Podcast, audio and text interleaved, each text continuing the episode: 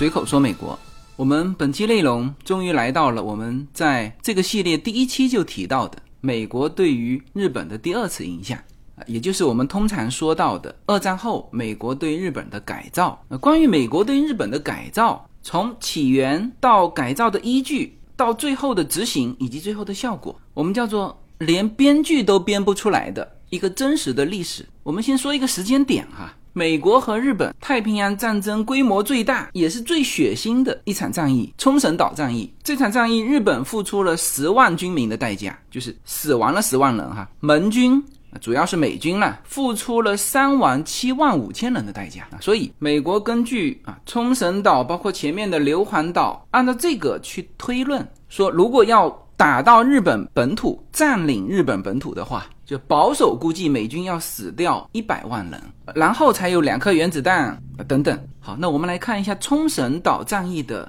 时间，就是它结束的时间。冲绳岛战役是从一九四五年的四月份打到六月份的中旬。那我说这个时间的时候，几乎要精确到天了哈。那么在这个时候，如果你跟美国的这些官兵啊。说没事，你放心，两个月之后，日本就会无条件投降。你们美军占领日本的时候，日本的军民会温顺的像绵羊一样，你不会有任何的危险，还有很多欢乐。就是如果你是站在上帝视角，穿越回一九四五年六月份啊，不管你跟美军的哪一个人说，从总统到军民，他都会啐你一脸。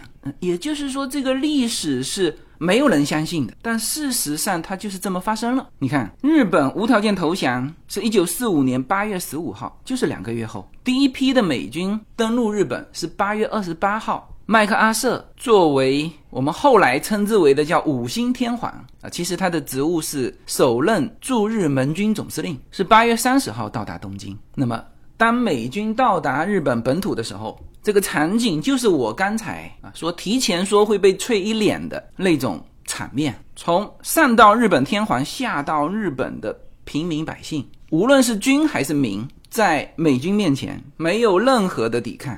甚至美军刚刚登陆日本的五天之内，发生了六千起美军士兵侵犯日本妇女的案件，甚至还有几百个案件造成人命伤亡。日本上上下下一样是。温顺的像绵羊一样，这是你在两个半月之前，无论告诉任何人都没有人相信的啊！所以这就是我们说的，连编剧都不敢编出这样的历史事实。OK，那我们就要来说一下，这到底是怎么发生的？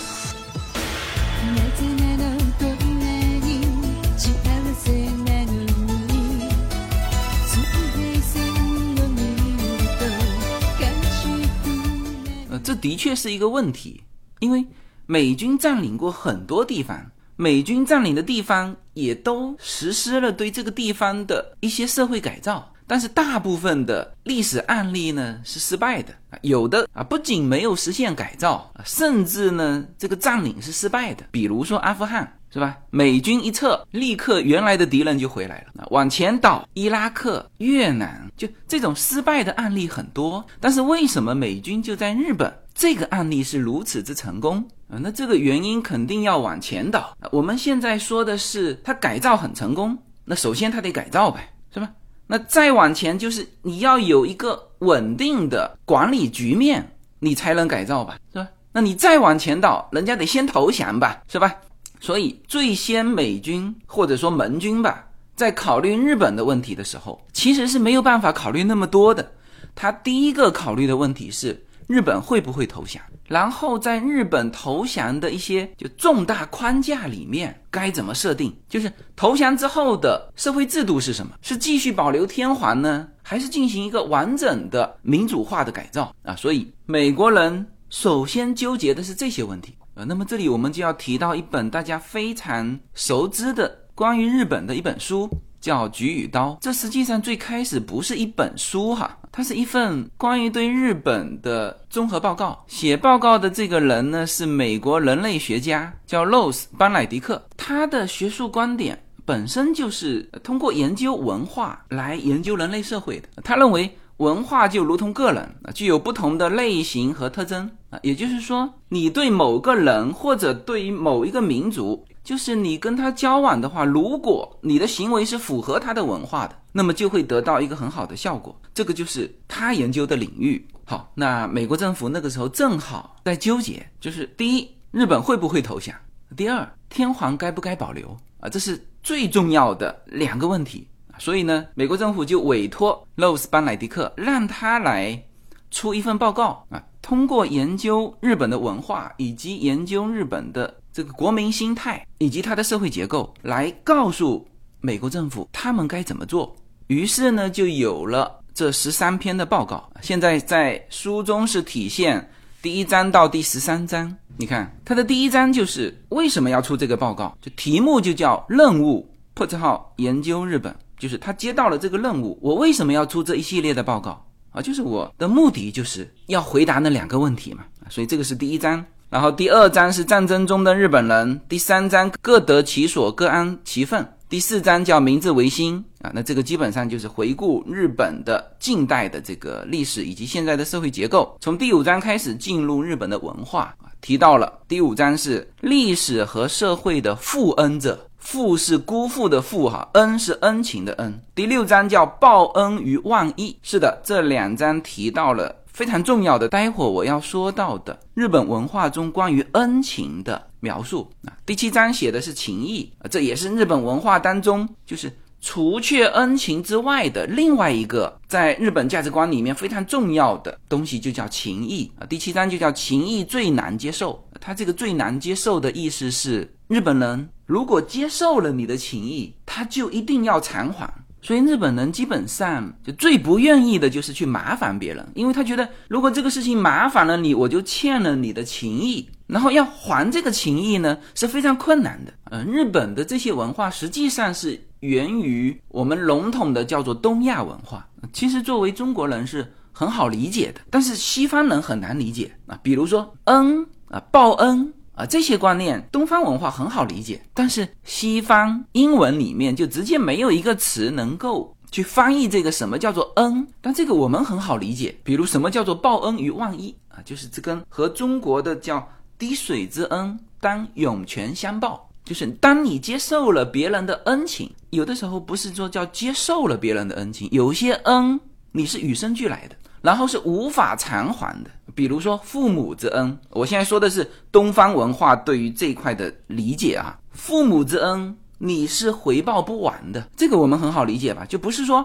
哎，我做到了哪些哪些哪些，我们和父母之间的这个恩情就还完了，以后你做你的，我做我的，不是的。父母之恩是叫做与生俱来，然后这一辈子都还不完。大家熟知的一个虽然是故事啊，但是也很能体现这一点。比如说哪吒当时和他父亲说：“是你们生了我，但是呢，我现在要跟你了断，我还你怎么还？叫削肉剔骨啊，就是你只能用死，你才能够还这个与生俱来的父母之恩。”然后情谊也是这样的啊，就是东方文化里面不仅仅是礼尚往来的问题，我们熟悉的词叫人情债还不完，哎，所以这里面你看，从这个第五章、第六章、第七章，就是专门写到日本文化关于恩情跟情谊。第八章叫洗刷污名，这里面是有一个日本人非常重视自己的名节。第九章叫人情的世界，第十章叫道德的困境，第十一章叫自我修养。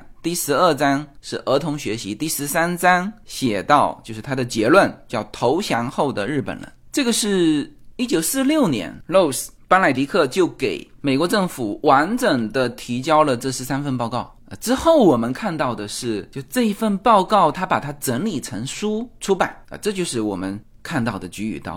啊这个很奇特吧？就是美国太平洋战争打到尾声的时候啊，才委托一个人类学家对于他的敌人进行叫做文化层面的，也就是说是深层次的剖析。然后呢，就根据这份我们叫做学者的报告来制定了整个的关于日本投降的以及战后治理的这种叫理论依据，或者我们说的叫大框架。我先说这本书的结论哈。这本书的结论就是明确回答了美国政府当时纠结的两点：第一，日本会不会接受无条件投降？结论是会，但这里面非常重要的就是你要保留它的天皇。好，那我们现在先把这个大框架放在一边，我们先挑出这个保留或者不保留天皇啊，这个事情到底对日本的无条件投降或者投降之后所有的军民会如此的顺服？这里面我们重点先分析一下天皇。这个角度是否保留天皇，实际上是整个大框架的核心点哈。而且呢，对于天皇个人和日本民众，保留和不保留是差异非常之大的。我们先说天皇个人，我们知道，如果不保留天皇。那么，这个原先的这个君主制度肯定是被废除了。君主制度被废除，那么天皇你就是一介平民。那么一介平民呢，你就要对之前所有的战争行为以及在战争当中出现的反人类的行为去负责任。也就是说，如果天皇不保留，他应该是一号战犯。那就不是东条英机了。如果他是一号战犯，那最起码是东条英机的下场吧，是吧？东条英机是什么下场？是公开被绞死。这个大家其实不陌生哈，可以去看一下伊拉克的萨达姆，也可以去看一下基地组织的拉登。当时九幺幺也是美国的本土被袭击哈，死了两千多人。珍珠港也是两千多人。当然后面战役这个是交战行为哈。本拉登是被击毙吧？萨达姆是被绞死。所以，如果不保留天皇，那么天皇的命运大概率是被绞死。当然，日本的民众啊，在战后看到的就不是说明治天皇发布什么人间宣言，说我其实不是神，我也是个人啊，等等等等。日本的民众看到的就是他们原来心目当中的那个神被美军绞死，所以这一点从天皇的角度出发，其实当然也是他最核心的点。这时候可能会有一些这思维比较敏锐的人，突然间就会跳出来一个问题：是，哎，你不是说日本是无条件投降吗？那如果说把保留天皇这个条件加进来，那岂不是有条件投降，就不是无条件投降了？呃，是的，日本其实很早就在讨论怎么停止战争这个问题啊。我们之前说过，日本最好的停止战争的时间点是在发动侵华战争之前。他如果没有发动侵华战争啊，明治天皇顺带哈，就是跟着协约国起个哄啊，比如说对弈作战，他。他都有可能二战后变成战胜国，是吧？因为他原来的大韩民国、台湾地区，甚至中国的东北地区，它已经是在它的囊中了，国际上也都承认了。啊，当然，东北地区是以这个殖民地的形式啊，叫扶持当地政权的这种方式。但是台湾地区和南北韩，是吧？那小的那种岛屿我就不说了哈，就这些都是当时国际条约承认的它的领土。所以，我们说，他如果把战争或者说扩张行为停留在那个时候，那么日本现在一定是这个世界的不仅是经济大国，而且也是政治大国。那么，自从他发动这个侵华战争，是吧？大家记得那个很经典的天皇和他的臣子的讨论，当时天皇的手下告诉他是三个月结束中国，他都不叫战争哈，叫做事件。结果打了八年，呃，这个当然是从七七事变开始算哈。也就是说，日本在整个过程当中没有停止过讨论如何结束战争，特别到了太平洋战争爆发之后的后期，那后期当然就不是叫停止战争了，可能刚开始是叫做叫做和谈，然后这个战争形势是吧？和谈肯定不能这么说了嘛，那就是看投降条件。这个投降条件呢，包含很多哈，比如说领土，日本能够保留多少领土？呃，这些其实作为日本来说，就后期其实他也不是说我要翻盘，他知道翻不了盘了，但是呢，他想打出一个给最后他所谓的和谈或者说所谓的投降条件里面比较好的一个呃局面啊，比如说啊还能够让他保留韩国甚至台湾地区是吧？这些都是他们脑袋里面在想的。那再比如说赔偿，那当然如果这两个条件能谈，那么。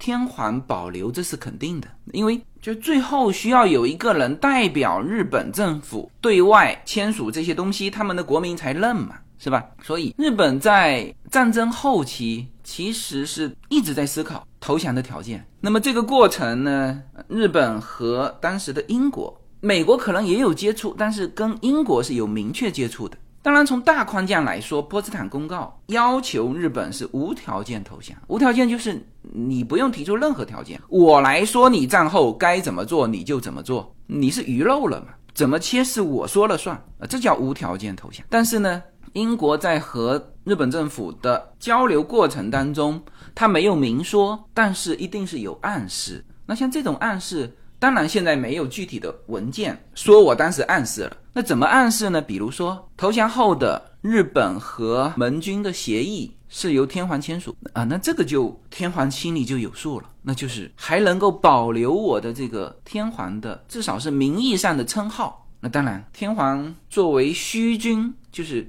没有实权的一个君主，他又不是没经历过，其实就是明治天皇开始他才获得权力。是吧？他祖上十八代都没有过权力，都是幕府执政，所以对于天皇来说，完全能够接受这种虚君的格局。好了，那么这个暗示他心中有数之后，其实到了后期，昭和天皇是很着急投降。那不同意投降的是谁呢？还是军部的那些我们叫的昭和青年？就因为那时候已经太狂热了。昭和天皇发布那个终战诏书啊。日本叫做御婴放送嘛，之后大概有一千多名军官是剖腹自杀。其实应该说，天皇的这个终战诏书啊，这个过程还是蛮快的啊，快到就整个日本的国民啊，呃，都感觉蛮突然的。就很多还在坚持战斗的日本官兵，不仅是在日本本土啊，当时在太平洋各个岛上，他们都是通过这个收音机听到的。有些是非常惊讶的，因为确实哈，日本当时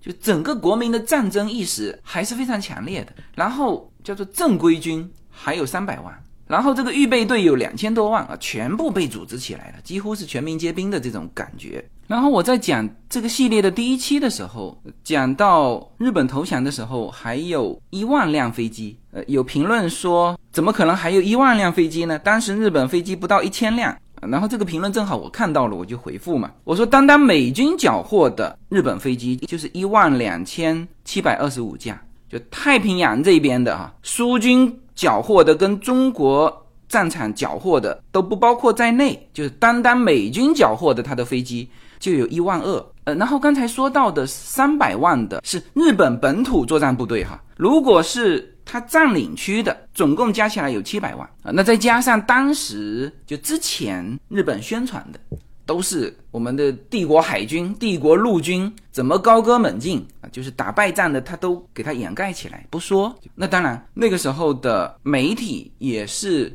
这些人控制的，所以就只能说胜利。所以当时的大多数的日本国民就知道这个战局不利。然后整体的生活环境呢也变得很糟糕，但是说无条件投降，这个对于日本国民还是有反差的。但是这个时候非常着急投降的是天皇，呃，因为天皇自己非常清楚，就是现在再不投降，之后真正去实现那个军部或者说他自己宣传的那个所谓的一亿玉税，就最后还是那个失败。但是到那个时候，他的天皇可能就无法保留了，所以他召集。这个内阁会议的时候明确说出来了，我们要接受波斯坦公告，无条件投降。但是他也非常清楚，如果不尽早的把这个事情给办了，他可能就办不了这个事情了。为什么？日本的这种之前我们说到的昭和青年，你这个日本国内但凡有一个投降派，其实都不叫投降派哈，就是出去不那么激进的这种崇尚军国主义的这种。就直接给你暗杀掉所有人，这个所有人里面也包含了天皇，你也不能说出投降这两个字。天皇自己非常清楚，因为这帮人全是他自己教育出来的，就整个的日本这么狂热的氛围是他一手制造的，他怎么会不清楚呢？所以他非常快的时间就向同盟国回复，我接受波茨坦公告。你看，八月十四号他向同盟国回复，十五号。他的这个御音放送，就是终战诏书就响彻日本以及就有日本占领军的地方，然后这个过程也证明了他下手快，否则他根本发不出这个声音。就是当日本军部的这些昭和青年们，就当这些人知道了说天皇准备投降的时候，第一个反应就是发动政变，把天皇囚禁起来，然后以天皇的名义继续战斗。这不是一个流产的政治阴谋啊，是已经在实施了。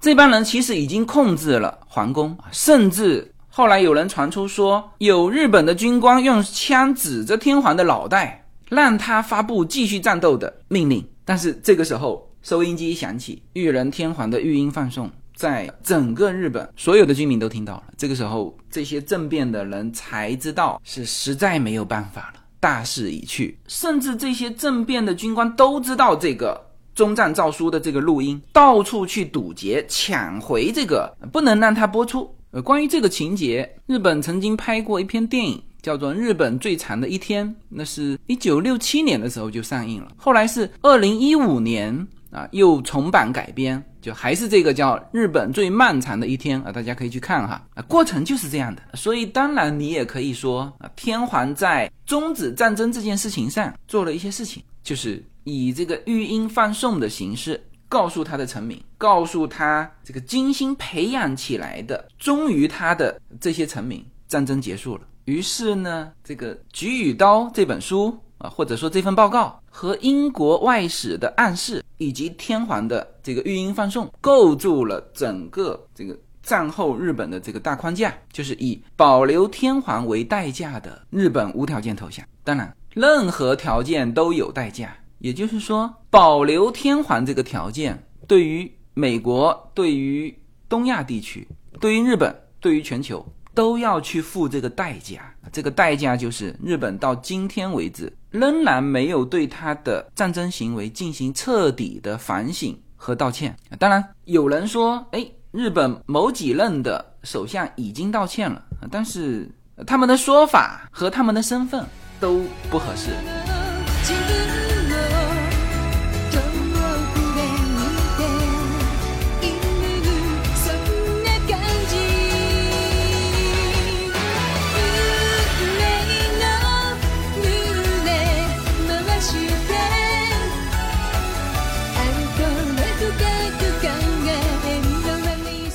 那保留天皇，呃，其实也是就日本在它本土加上它的占领区尚有七百万作战兵力的情况下迅速投降，而且在整个本土被美军占领的过程当中，我们没有看到一起的这种攻击美军士兵的案件。就这种局面，保留天皇是一个非常重要的核心。当然，我们这里稍微看一下，当时天皇通过收音机传达给。整个日本的叫终战诏书，当然这份终战诏书啊是一篇非常棒的叫推卸责任的文章哈。啊，比如说到为什么开战是出于叫帝国自存和东亚安定，然后说占领他国的领土不是我的意愿，叫故非政治。啊，但是现在交战已经四年。叫南交战已越四岁，呃，当然他是以太平洋战争开始算起哈，就对美英啊这些宣战开始算起。那目前呢是叫做战局未必好转，世界大势亦不我立。然后说到就是原子弹啊，这个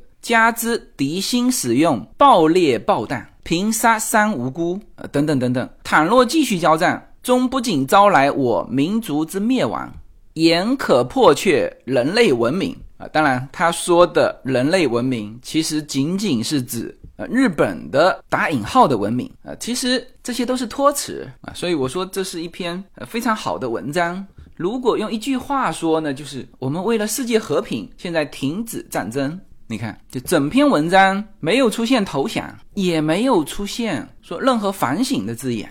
但是日本全体军民是第一次听到天皇的声音，同时也非常清楚天皇号召我们放下武器。当然，这个诏书中的这个文字也是很漂亮，叫“然时运所趋，正圣所难堪，人所难忍，欲以为万世开太平”。就是现在这个局面啊，我也很难堪，但是呢，我要人所难忍。呃，这个非常重要哈。其实天皇是对他的臣民提出了一个要求，就是我现在都人所难忍，你们也要人所难忍。什么意思呢？就是就不是说我们错了，而是现在的时局不利我。就以前是我号召你们去作战，谁作战英勇，哪怕你战死沙场，你也叫以报还恩啊。待会儿我会说到这个恩情对于呃日本国民以及整个日本社会的。那个关键点啊，那现在是什么？现在叫我要求你们叫冷锁难冷。那这个时候标准就变了，以前是作战，现在是什么？现在是你们要去忍受啊。谁如果忍受不了、忍受不住，那是你没有达到我的要求。我现在就是要求你去忍。当然，这个忍呢，其实按照这个中战诏书，它的忍是有有所期待的。你看最后他这个就写到，叫练任重而道远，轻。总利于将来之建设，可期不后于世界之境运，而成名，其克体正义哉？是吧？非常明确。现在我给你们的要求就是，哪怕再困难的局面，你们都要去忍耐。谁忍耐不住，那谁就以父还恩嘛。啊，那这个是为什么？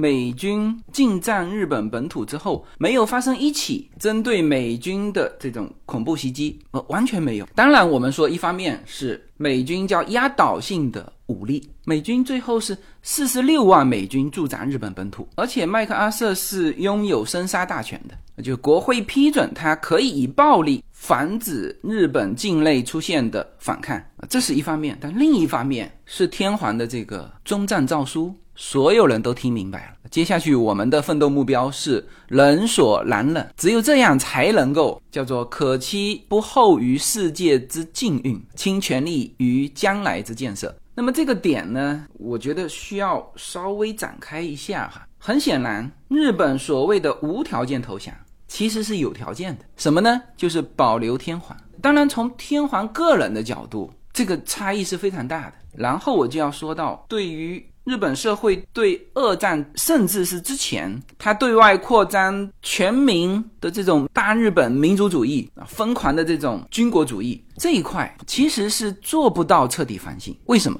因为裕仁天皇作为整个国策的制定者、实施者，他在二战之后就搞得跟没事人似的。那这个地方肯定是有问题的呀。所有的日本高层。都很清楚，当时对外扩张啊，最终是谁拍板的？甚至很多这个同为昭和青年的日本军部的那些行为，也是裕仁天皇默许的，甚至还是支持的。好了，他啥事都没有，那么对于整个战争的责任，当然也只能是什么叫点到为止。我们上期就说了，就是在日本的众多首相里面，那些国之精英里面，东条英机是最糊涂的。当然，他也被自己的那个所谓的爱国情怀给绑架了。那最后所有的锅你背了，就是裕仁天皇的锅和呃这些日本精英阶层的锅。其实最后就是以东条英机为首的这种就比较不聪明的，最后当然也是罪有应得。总共只有二十八名叫做大日本帝国军政要人被判以战争罪行，然后只有东条英机等七个人。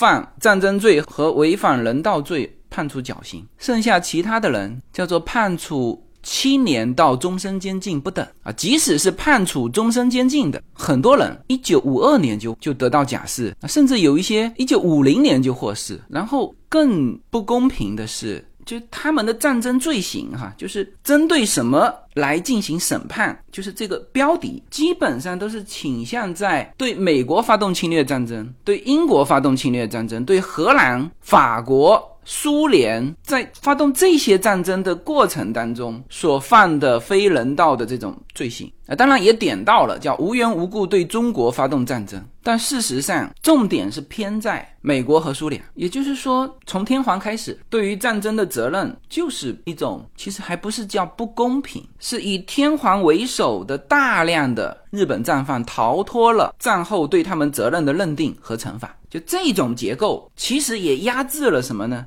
日本战后其实很多人对于他们之前的历史进行反省，但是一直不彻底。为什么？就是这个当事人啊，裕仁天皇活到一九八九年才去世，什么意思呢？就是当事人什么话都不讲，最大的这个责任人他不出来说话，其他的人你有什么好说的？什么日本后来的首相针对某一些说的那些认为的道歉哈，其实都不能解决这个问题啊。所以这种框架其实也压制了真正国际社会以及日本自己内部对于这个发动战争的一个反省。因为你从这个最直接的这个事件来说，那一个就是日本接受波茨坦公告，天皇发布的这个终战诏书，全篇文章都是体现他对世界和平的贡献，是吧？号召日本人要隐忍，是吧？然后他还是正常当他的天皇，一直到他去世，这就是我们不论民间。有多少人做多深层次的探讨？但是你在当时来说，或者我们在说这个当时就一直延续到一九八九年，你就只能这么理解，是吧？那你说后世，比如说他的子孙出来，其实在说什么都没有太大的意义。这也就是我的另外一个观点，就是就是这个事情你必须当时得到公平啊！你说他的行为去。去指责现在的日本天皇，这个已经是两个人啊，所以说把当时日本军国主义犯下的这种罪行，说要现在的日本人或者我们敌视现在的日本人，这个那又走到另外一个极端。好，那这个就是我要说出来的一个观点，就是我们说美国对日本的改造彻底吗？非常彻底啊，去除军国主义啊，改变政体。民主化，把日本进入到一个真正的现代国家，权力归于人民，然后让这个国家真正的走向富强，就是人民富裕嘛，国家强盛。呃，你从这个角度，你可以说它改造的很彻底，但是在对日本的民族主义无限扩张。当时的那段历史，其实在追究责任方面是不彻底的。当然，我们这里面说，从某种意义上说，这种不彻底，或者说这种的不公平，也仅仅是针对叫东亚国家。刚才说了，保留天皇制是让日本能够尽快投降的一个核心。也就是说，如果你要追求这种绝对的公平和追究责任，不保留天皇，那么代价就是美军你要付出，或者说盟军你要付出。一百万士兵伤亡的代价没有办法，所以权衡利弊，美国付不起这种代价。呃，当时世界上也没有任何一个国家能够付出这种代价，因此就只能找寻这种平衡点。那么这个就是把美国为什么能够对日本的改造如此之彻底的前半部分，我们讲清楚了，就是核心就是保留天皇制。那么天皇也非常努力的让无条件投降尽快且顺利。同时，让美军进驻之后，呃，维持一个稳定的社会局面。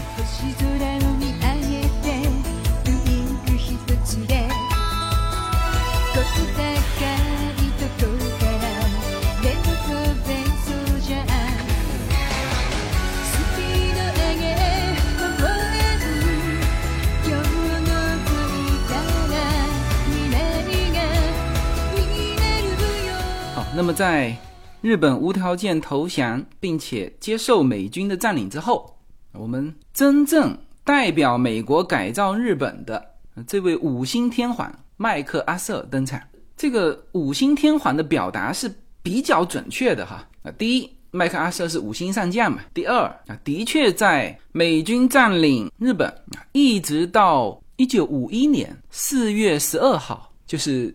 麦克阿瑟在朝鲜战争当中所犯的错误一系列的事情吧，被杜鲁门解职。那么这段期间，麦克阿瑟绝对是替代了日本天皇啊，成为了日本实际上的执政者。甚至他这个五星天皇比历任的天皇那能够支配日本的这个权限是最大的。我们知道，日本其实从就倒幕之后啊，天皇上来其实一直是叫集体领导。日本其实没有出现像德国希特勒的那种独裁哈，他所有的事情还是天皇和具体的这个分管各个口的这个臣下去商量，否则也不会出现这个裕仁天皇为了多一些天皇的这个能见度去支持一些激进的观点，那就说明他不是独裁。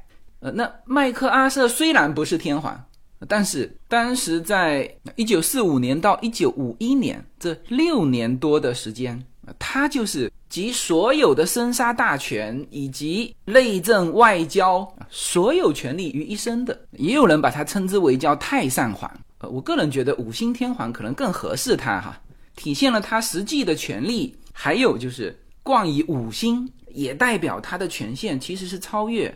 日本历任天皇，就至少在日本境内，反正美国国会也授权给你了，就是他可以以极端的手段来处理日本境内的任何事情，包括对待天皇。就历史上把改造日本的这个功劳，那的确是算在麦克阿瑟头上的，因为他是一九五一年四月份离职嘛，啊，其实是被解职，就没有任何职务了。所以就像他之后发表的那个演讲，叫“老兵不死，只是凋零”，就是他那个时候的身份就是一个老兵啊。对于美国人民来说，哈，他是一九五一年走的，再过一年。一九五二年四月二十八号，旧金山合约就生效了。呃，旧金山合约也叫对日和平条约，哈，呃，其实就是美国或者说盟军正式结束对日本的占领，啊，或者说叫完成了对日本的改造之后，把这个整个国家还给日本人民。那么也就是说，美国对日本的改造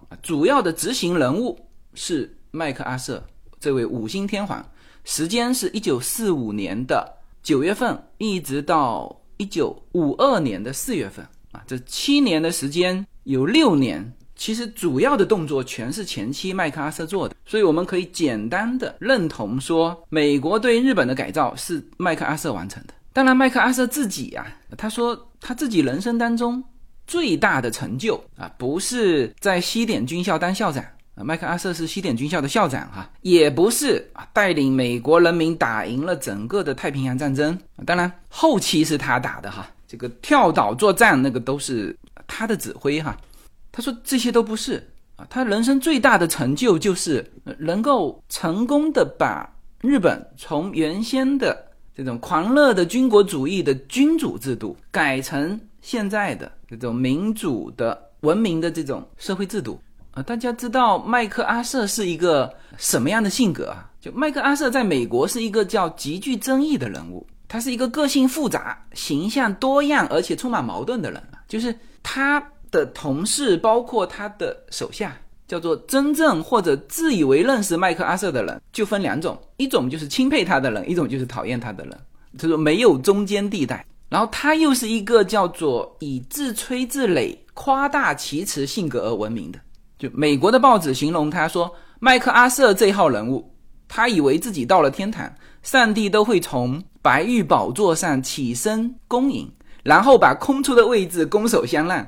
呃，他是这么一个个性的人物。呃，当然这种个性其实美国民众是比较喜欢的。那么这么一个人物说他自己人生最大的成就就是能够成功改造日本，那就说明本身这件事情这。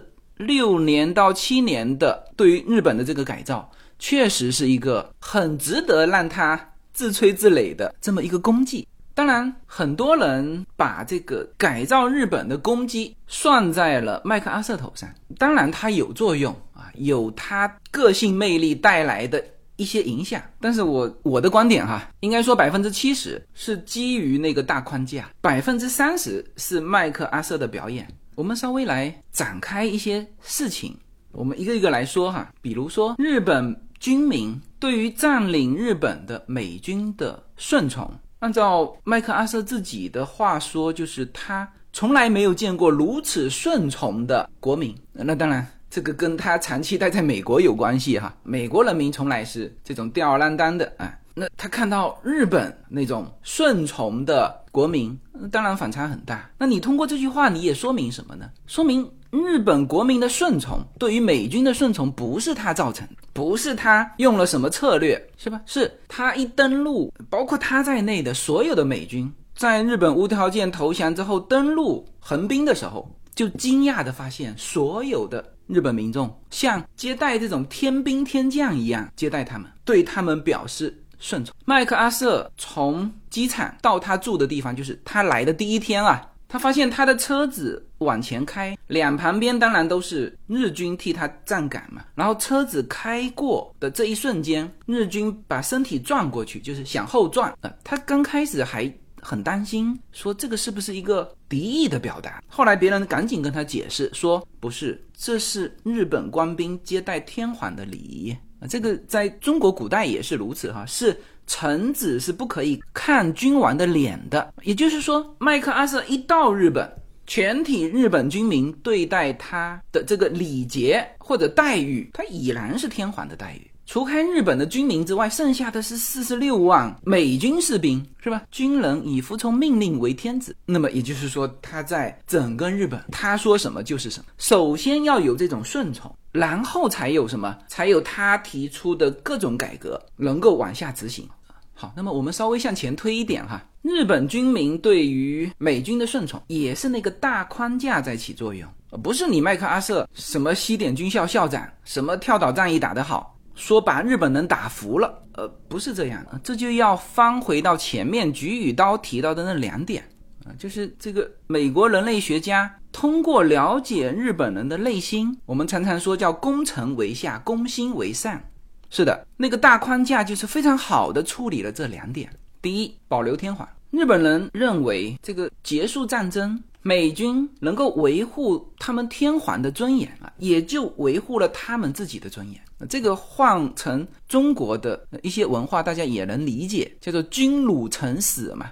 自己的君主如果受侮辱了，那么臣下就要去死啊。那这个就是那个大框架的作用。那当然，天皇也要求民众顺服，这个是美军一进入日本如此顺利的一个原因。保留天皇也不是你麦克阿瑟定，当然，我们说麦克阿瑟还是有那个百分之三十的，就是叫做技术性操作。他在对待天皇的态度方面，总体说叫拿捏的还不错。你看，大家就是夸赞麦克阿瑟的，说他技术操作的很好的，比如说有他刚刚到东京的时候。他的手下曾经建议他直接把这个天皇招到他的司令部来。麦克阿瑟说：“那别着急啊，再等等。”那果然非常快的时间，天皇就主动跑到盟军司令部去拜见他，然后就有了那张非常叫名场面啊。麦克阿瑟穿着他的便服啊，手叉腰，天皇穿的非常正式，站在他旁边。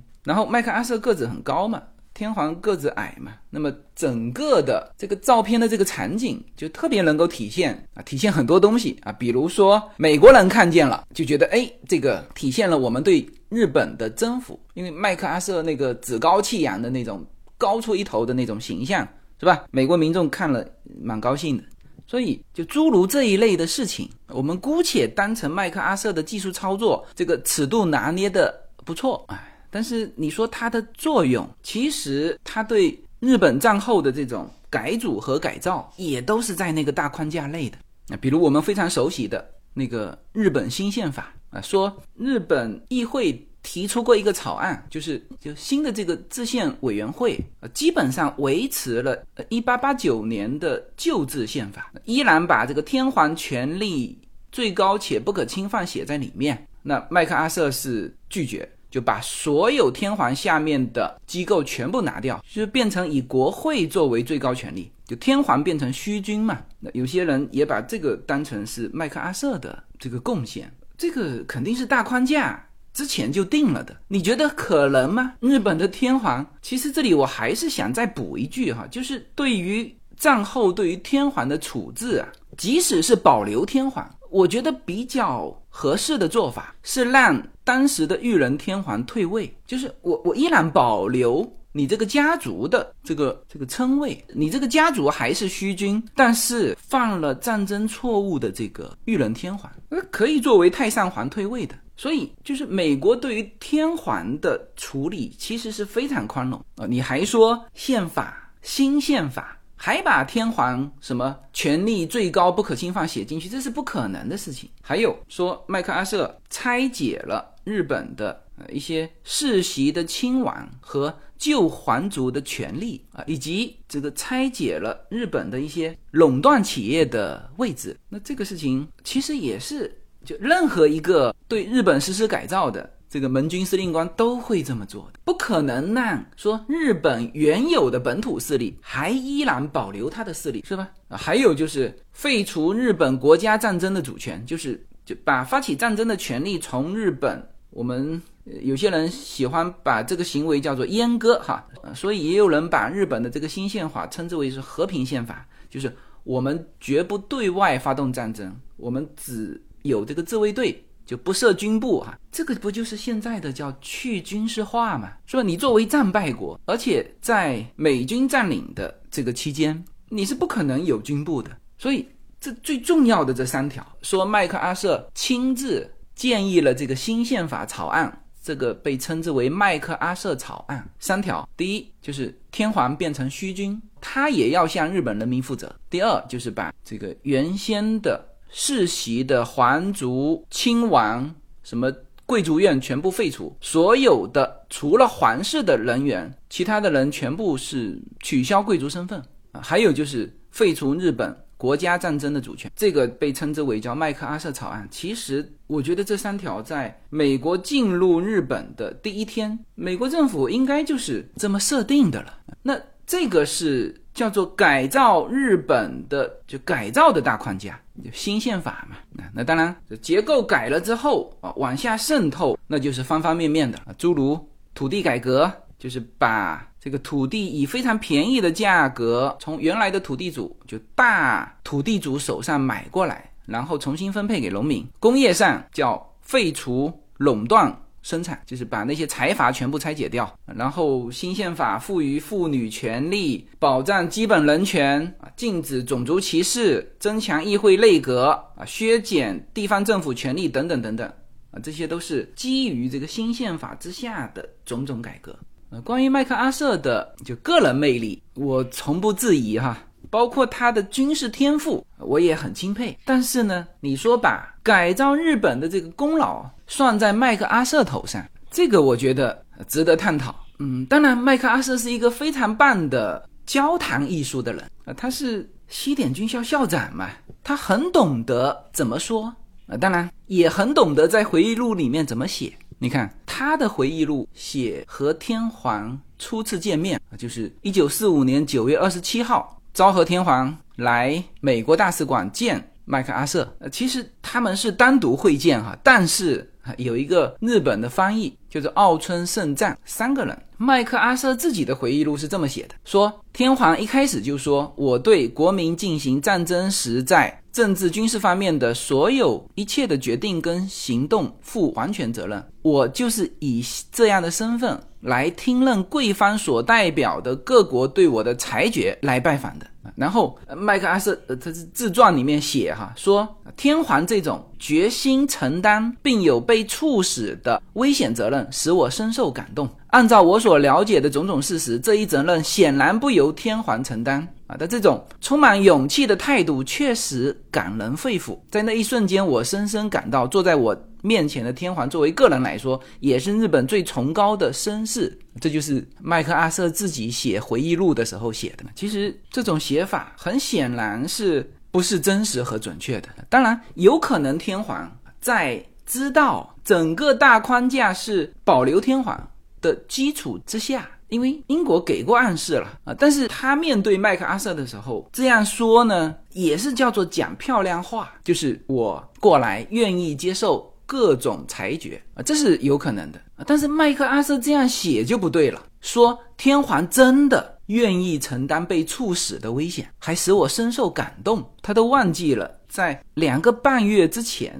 冲绳岛战役上，美军付出了七点五万伤亡的代价，就是因为被他现在称之为叫做。充满勇气的、感人肺腑的日本最高尚的绅士，还说这一责任显然不应该由天皇来承担。这个麦克阿瑟写的，当然这也是这个真正了解情况的，比如说美国的这些总统们，呃，很很不屑麦克阿瑟的地方，就是你有什么好好深受感动的，就是搞得你有权利决定天皇的。生死似的，是吧？搞的是天皇感动了你，然后你保护了天皇似的，这根本就这两个人都在作秀，是吧？当然，这个是麦克阿瑟自己的回忆录哈。当然，天皇是不会写回忆录的，但是别忘了，当时还有第三个人，就是那个翻译叫奥村。奥村写了个回忆录，他在描绘当时见面的这个场景的时候，他说天皇并没有主动提出承担战争责任。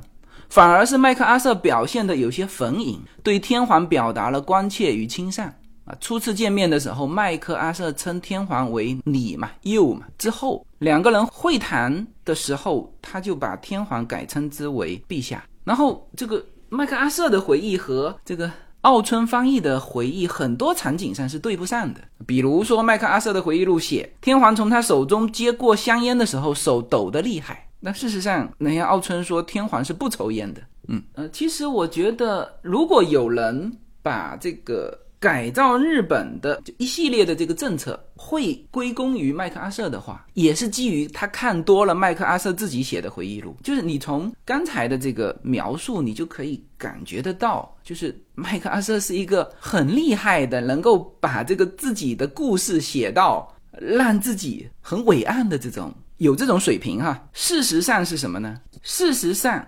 对于日本的整个政府的改造，其实没有第二种选择。当然，有一些细节我们不去不去质疑，但你说大框架，那肯定是后方定的，是吧？应该说，在这件事情上，麦克阿瑟赶上了一个好时候、好时机。就你去试想一下，如果不是麦克阿瑟啊，比如随便李米兹过来啊，对日本的改造会不一样吗？不会不一样啊。当然，有人说。日本民众非常感激麦克阿瑟，就是当麦克阿瑟了解到日本战后国家发生大规模的饥荒的时候，他向美国政府申请空运了好多粮食过来，救助了日本人民。然后说驻日美军没有花日本纳税人一分钱。日本当时战后那个场景，他花得起四十六万美军的花销吗？啊，这是不可能的事情啊！是吧？那你说大量的这个战后人民面临饥荒，美国那个时候刚刚打完二战，全球的财富都在美国，这个时候运一些粮食过来，你觉得国会会不批吗？是吧？第一，任何人看到这种情况都必须向美国申请粮食援助，任何人。第二，美国的国会肯定批，是吧？像这种的，我只能认为是麦克阿瑟赶上了这个时候。那当然，这时候不管是谁哈。呃，李米兹在，那日本人民也会感谢李米兹；麦克阿瑟在，那就是感谢麦克阿瑟。因为你看，当时从美国空运过来的粮食啊，那个时候其他所有的东西呃都都不用提了哈。那个时候日本不需要美国其他的东西，就是粮食，因为。没有粮食，所有人就直接饿死啊！然后美国运过来的粮食可以给到日本的配比是多少呢？叫每人每天能够分配两百九十七克的粮食，配给粮食三百克六两的大米一天哈。那这个对于日本的普通民众来说啊，那是就往前数无数任的天皇都没有干过的事情。说免费发钱啊，那时候粮食就是钱嘛。给到普通老百姓没见过啊，那这个时候当然发自肺腑的把这个感激之情给到了麦克阿瑟啊，很多很多这种其实是这个美军啊，或者是这个麦克阿瑟赶上了这种双方可以配合的啊，或者说可以很好配合的这种场景。你看我这期节目的一开始就说到了，说美军刚开始占领日本的。五天之内，可能刚开始没有四十几万的美军哈，过来二十多万的美军，就出现了这个六千起的美军骚扰这个日本妇女的案件。这个当时麦克阿瑟也不知道该怎么解决这种事情。作为他来说，他只能加强军纪嘛。但是非常快，日本民众就帮他解决了这个事情。什么呢？我估计哈，除了那五天，这个美军士兵找不到场所，这个在街头发生了这种。骚扰事件之后非常快，人家就开始 pay money 了，付钱啊，就是大量的这种日本以前就有艺妓传统嘛，妓院是一直以来就有，那现在只是把它重新开张而已。然后招待美国士兵，美国士兵出手是很豪阔的，就是换成日币，当时说一次是十五万日币，但这个对于日本来说是很豪阔哈，对于美军来说十五万。日币哈，只是相当于买半包烟。像这种场景在德国也也是如此哈，就是当时刚刚占领德国的时候，就是所有的当地国的货币全部崩溃了嘛。那用什么东西进行硬通货交易呢？就是用这个美军的香烟，因为香烟正好符合那个硬通货的几个要素嘛。第一，易于分割啊；第二，易于储藏；第三是叫做大家都需要半包这个。万宝路香烟，其实即使在美国自己军部里面也也还可以啊。我当时记得两包香烟就可以寄送大概三四箱的东西啊，那是在德国哈。这个时候用香烟来呃对比是刚刚好，就是德国当时他们就是在宣帝连里面打进希特勒的这个首相府，就是有一些美军就抢了一些东西，大概三四包，两包香烟就可以从德国寄回美国。大概你去类比一下，大概半包香烟是一个什么样的价格啊？所以总的来说，很快就解决了这一类的事情，因为。当时日本战后啊，非常多的就是丈夫已经战死了，全家就剩这一个妻子，甚至可能还有幼小的小孩没有吃的。我们是说，刚刚美军占领的时候哈，粮食还没发过来的时候，刚开始日本的这种战后什么组织还这个发广告说招这一类的这个女性来从事这个工作，后来说广告都不用发，就是。听到消息就排队的一堆都来了，因为什么？因为当时麦克阿瑟自己连一颗鸡蛋都找不到，这种的场景之下，能够提供工作，排着队来。当然，这个也算是很可悲的场景啊，但是这没办法。那我通过这个说明什么呢？就是说，不在于麦克阿瑟，你看哈，大框架也不是他定的，细小的这种技术操作，很多时候他是赶上了那个双方正好都能够配合的。时机啊，美国政府愿意发粮食，日本的民间愿意赚这个钱，所以就很配合啊。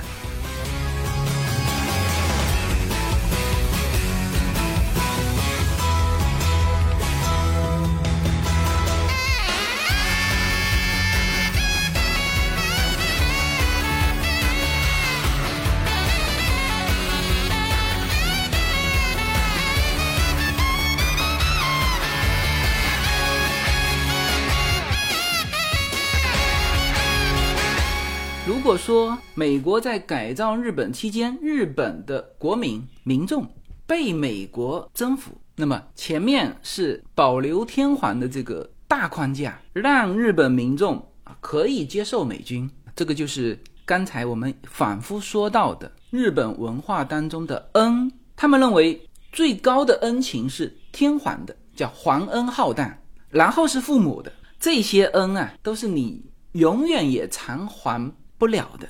那么麦克阿瑟他所表达出来的，他回忆录是这么写的。那么你可想而知，在日本的这个呃完全没有人能够约束和管他的这这个场景里面，他更是如此表达出来，就是他保护了日本天皇。那么因此呢，所有的日本民众等于是把欠天皇的恩变成了所有的民众欠麦克阿瑟的恩啊，这种恩是。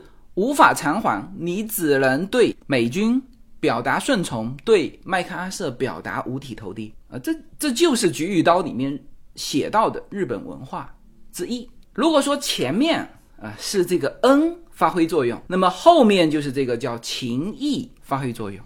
那这个大饥荒这种场景在日本历史上常常出现，也往往是这种战后。是吧？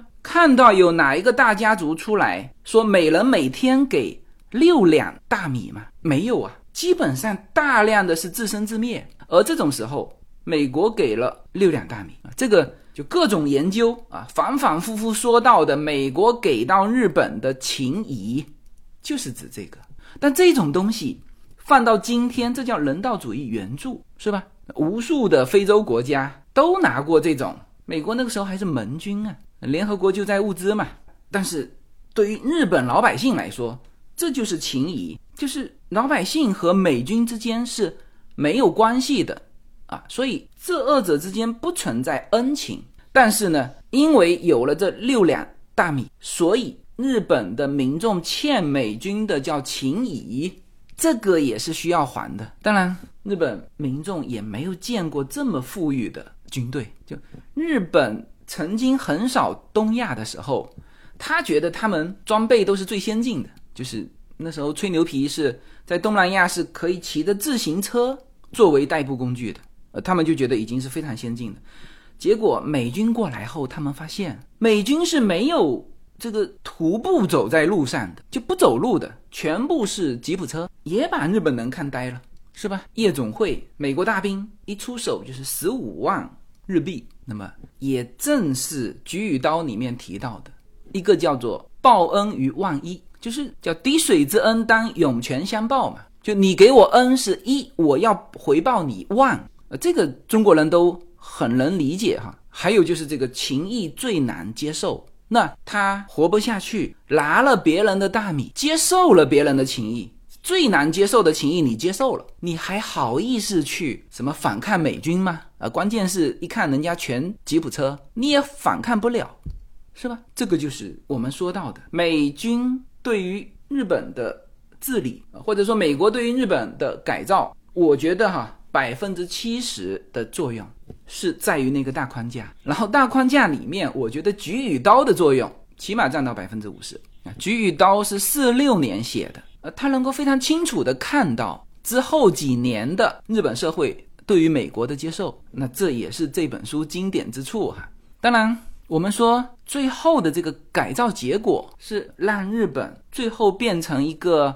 叫经济大国，就从这个结果来看，哦，大家会认可说当时一系列的改革得到了什么非常好的一个效果。但事实上呢，这里面还发生了一件事情，才让这个效果显得如此之好。什么呢？就是我之前说到的，真正让日本走到现在的是朝鲜战争。日本是四五年投降啊，正好是各种政治改革、经济改革都筹建差不多的时候，一九五零年。开始朝鲜战争，这个时候就是日本正愁后面的经济怎么发展，就是我所有的东西都按照你说的调整到位了，那这个时候得来钱啊，就是我们常常说效果哈，就是以效果翻回头去决定这个政策，效果好就是政策对。如果那个时候没有朝鲜战争，日本靠什么赚钱？靠什么从战争的废墟当中爬起来？至少效果没那么好。但是这个时候正好朝鲜战争一开打，这个就是日本的机遇啊！日本一下子变成了叫美国在战争最前沿的这个兵工厂。就你各种政治改造，你最后你得落到经济上啊，就业率得提高，生产的东西得得能够卖出去赚美元，是吧？好，这个时候刚刚好，整个日本动起来，开工为美国打这个朝鲜战争，生产各种的军需品。然后日本的这些大财团们